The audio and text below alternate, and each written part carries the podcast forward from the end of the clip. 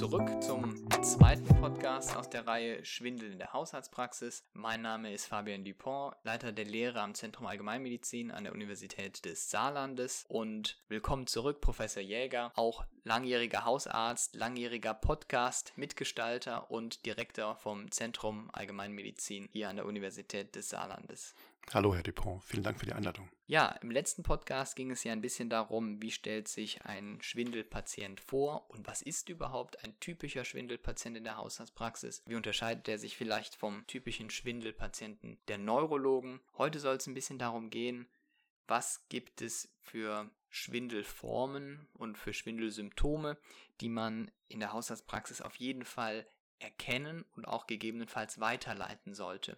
Sind vielleicht nicht so häufig, aber es ist natürlich das, was Schwindel so schwer als Krankheitsbild macht. Ganz genau, der Schwindel wird dadurch schwierig für uns in der Praxis, weil es natürlich darum geht, dann doch Red Flags zu erkennen, die uns sagen, dieser Schwindel ist ein Schwindel, der wirklich eine Reaktion erforderlich macht und äh, wo wir auch was machen müssen oder zumindest machen können auch. Sehr oft kann man ja bei Schwindel nicht aktiv ähm, etwas ausrichten auch. Aber wir haben halt doch leider Gottes immer wieder Patienten, die dann wirklich ernsthafte neurologische Symptome zeigen, wie zum Beispiel eine Fallneigung zur Seite, wie zum Beispiel ein, ein Gehörausfall auf der einen Seite, wie zum Beispiel neu aufgetretene Abduzensparese, die vorher nicht da war. Oder halt natürlich ganz klar richtige hm, neurologische Symptome wie Kraftverlust einseitiger wo wir dran denken müssen, dass hier irgendwas passiert und dass es sich bei diesem Schwindel so tatsächlich um einen Notfall handelt.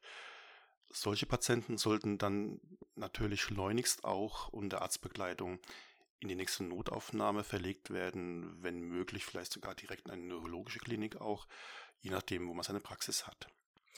Ja, ein ganz, ganz wichtiger Punkt, ja. Also dieses Red Flag-Konzept, das es in der Allgemeinmedizin gibt, ist letztendlich eine gute Hilfe für Ärzte und Ärztinnen, die in der Primärversorgung tätig sind. Es hilft einem ein bisschen zu erkennen, wann muss ich weiterdenken. Und das, was Sie gerade angesprochen haben, ist natürlich eine sehr gute Hilfe. Also Schwindel, spezifischer Schwindel, der plötzlich eingesetzt hat, plus eine weitere Symptomatik kann da ein sehr guter Wegweiser sein. Jetzt haben Sie angesprochen, Hörverlust zum Beispiel. Das Wichtige, glaube ich, bei Red Flags ist, das heißt nicht, dass alle Patienten, die das haben, schwer krank sind, aber warum muss man die trotzdem weiter abklären? Es geht vor allem darum, halt in welcher, in welchem zeitlichen Ablauf dieser Hörverlust aufgetreten ist. Ja, wenn Sie natürlich einen älteren Patienten vor sich haben, der Ihnen bekannterweise schon seit Jahren schwerhörig ist und der jetzt auf einmal sagt, mir ist auch schwindlig, dann ist die Wahrscheinlichkeit, dass es sich hier um einen Red Flag handelt, natürlich geringer als bei jemand, der Ihnen erzählt, also ich habe das jetzt seit zwei, drei Tagen. Erst dachte ich, ich wäre nur erkältet, aber ich merke, ich höre gar nichts mehr. Und das habe ich auch heute Nacht erbrochen, weil mir es dabei so schwindlig war.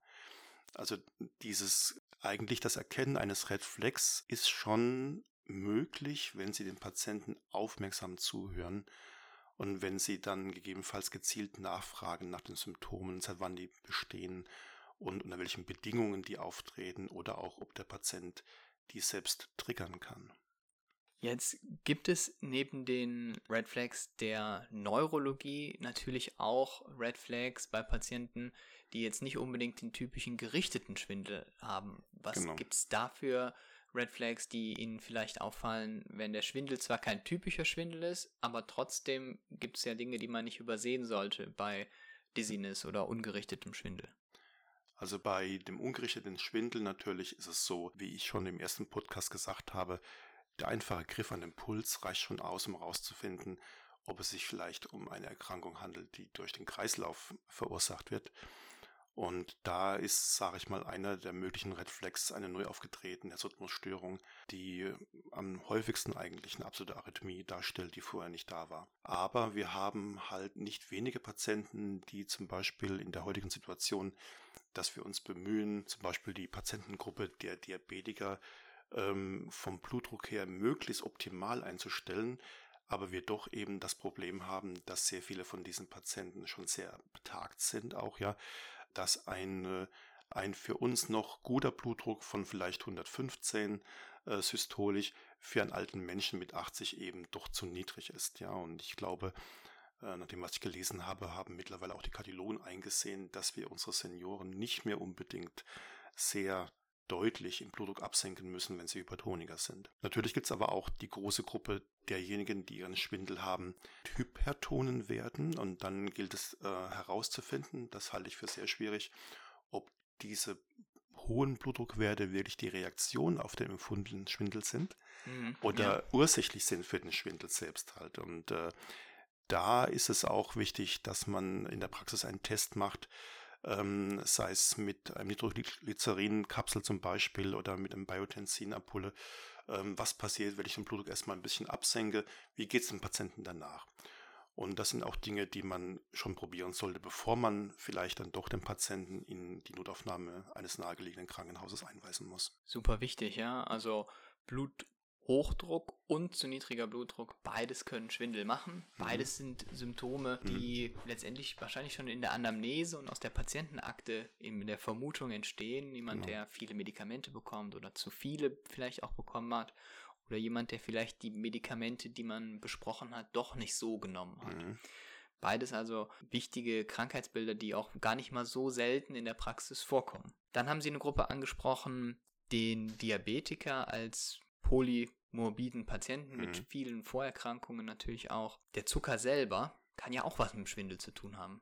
Absolut. Trotz DMP und dem Versuch, unsere Patienten zu schulen, haben wir halt ähm, leider Gottes immer wieder Leute, die bei entweder hochgradig eingeschränkter Nierenfunktion, ohne dass sie was dafür können, und bei anderen, die halt nicht das Sonderangebot für Sychan Nocet widerstehen können, ja, dass wir ständig stark erhöhte hyperglykämische Werte haben, ähm, mit Verschiebung auch vielleicht des Säurenbasengleichgewichts konsekutiv auch, ja, und wo wir sehr aufpassen müssen und entscheiden müssen, was wir noch ambulant behandeln können, dürfen oder wo es aus Sicherheitsgründen für den Patienten besser ist, stationär zu gehen. Auch was ganz Einfaches, was man in der Praxis ja erkennen kann. Einfach mit einem kleinen Fingerstich kann ich ganz einfach in der Praxis selber den Blutzucker messen oder mhm. oft messen die Patienten das ja selber und haben genau. selber schon die Vermutung, dass es mit einem deutlich erhöhten Zuckerwert zu tun haben könnte. Genau.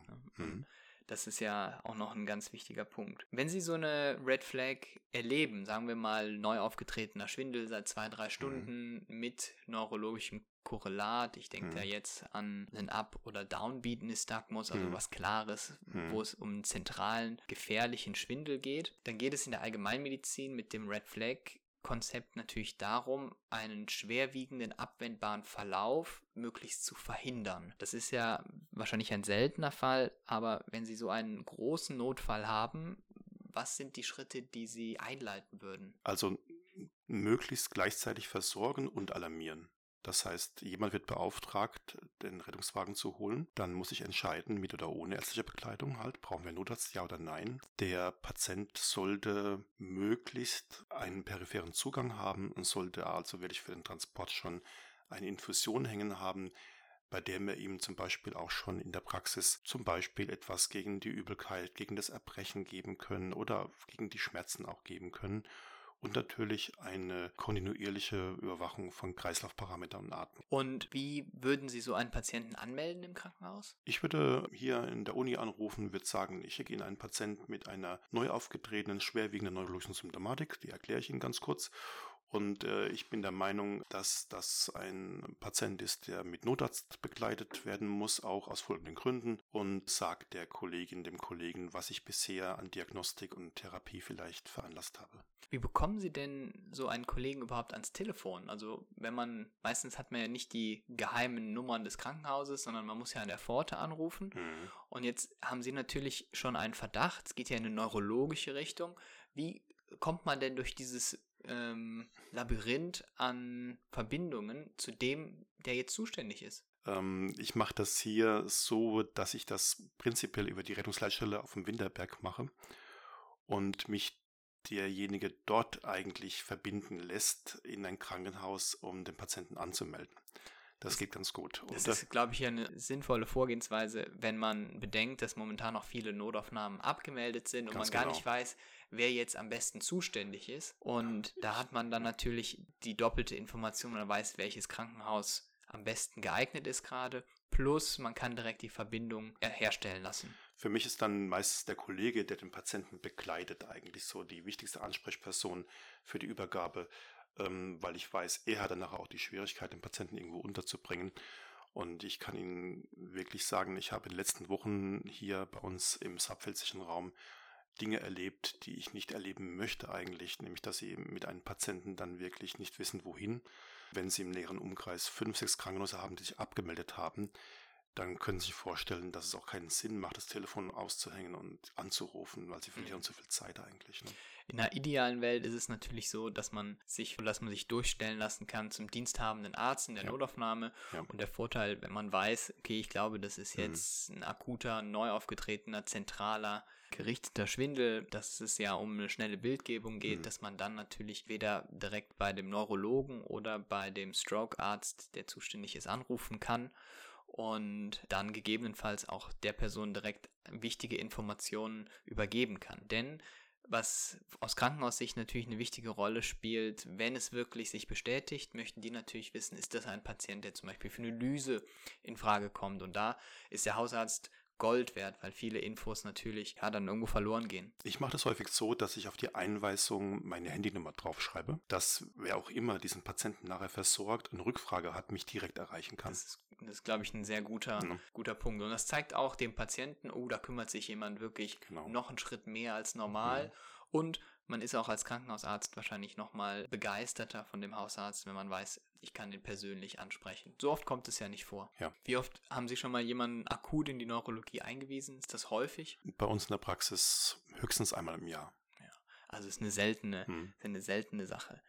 Dennoch ist natürlich wichtig, dass man das nicht übersieht, diese schwierigen Verläufe, Verläufe und mhm. ja, diese schwierigen Erkrankungen. Gibt es etwas, Professor Jäger, wo Sie sagen, das ist etwas, was Sie bei Schwindel den angehenden Kollegen und Kolleginnen mit auf den Weg geben wollen, was man vielleicht immer beachten sollte oder was man im Kopf haben sollte, wenn man mit einem Schwindelpatienten spricht? Eigentlich nur das, was ich auch sonst Ihnen auf den Weg mitgeben möchte, nämlich egal wie banal manchmal etwas in der Schilderung sich anhört, sollten wir dem Patienten prinzipiell ernst nehmen und ihm Glauben schenken, ihm gut zuhören und wir sollten die Qualität unserer Arbeit unabhängig davon machen, von unserem persönlichen ersten Eindruck. Also objektiv bleiben, strukturiert untersuchen, stets die gleiche Qualität anwenden.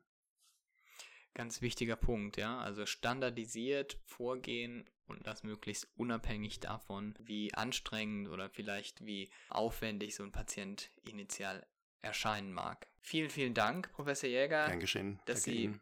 bei dem Podcast dabei waren. Und im nächsten Podcast geht es jetzt weiter mit Frau Dr. Thiel Bodenstaff, die Leiterin der zentralen Notaufnahme hier am Uniklinikum in Homburg. Und im vierten Podcast werden wir dann noch etwas hören von einem Neurologen, der uns vielleicht noch ein paar Tricks und Tipps verrät, wie man den gerichteten spezifischen Schwindel auch als Hausarzt genau einteilen kann und dann wichtige, spannende neurologische Diagnosen stellen kann. Vielen, vielen Dank.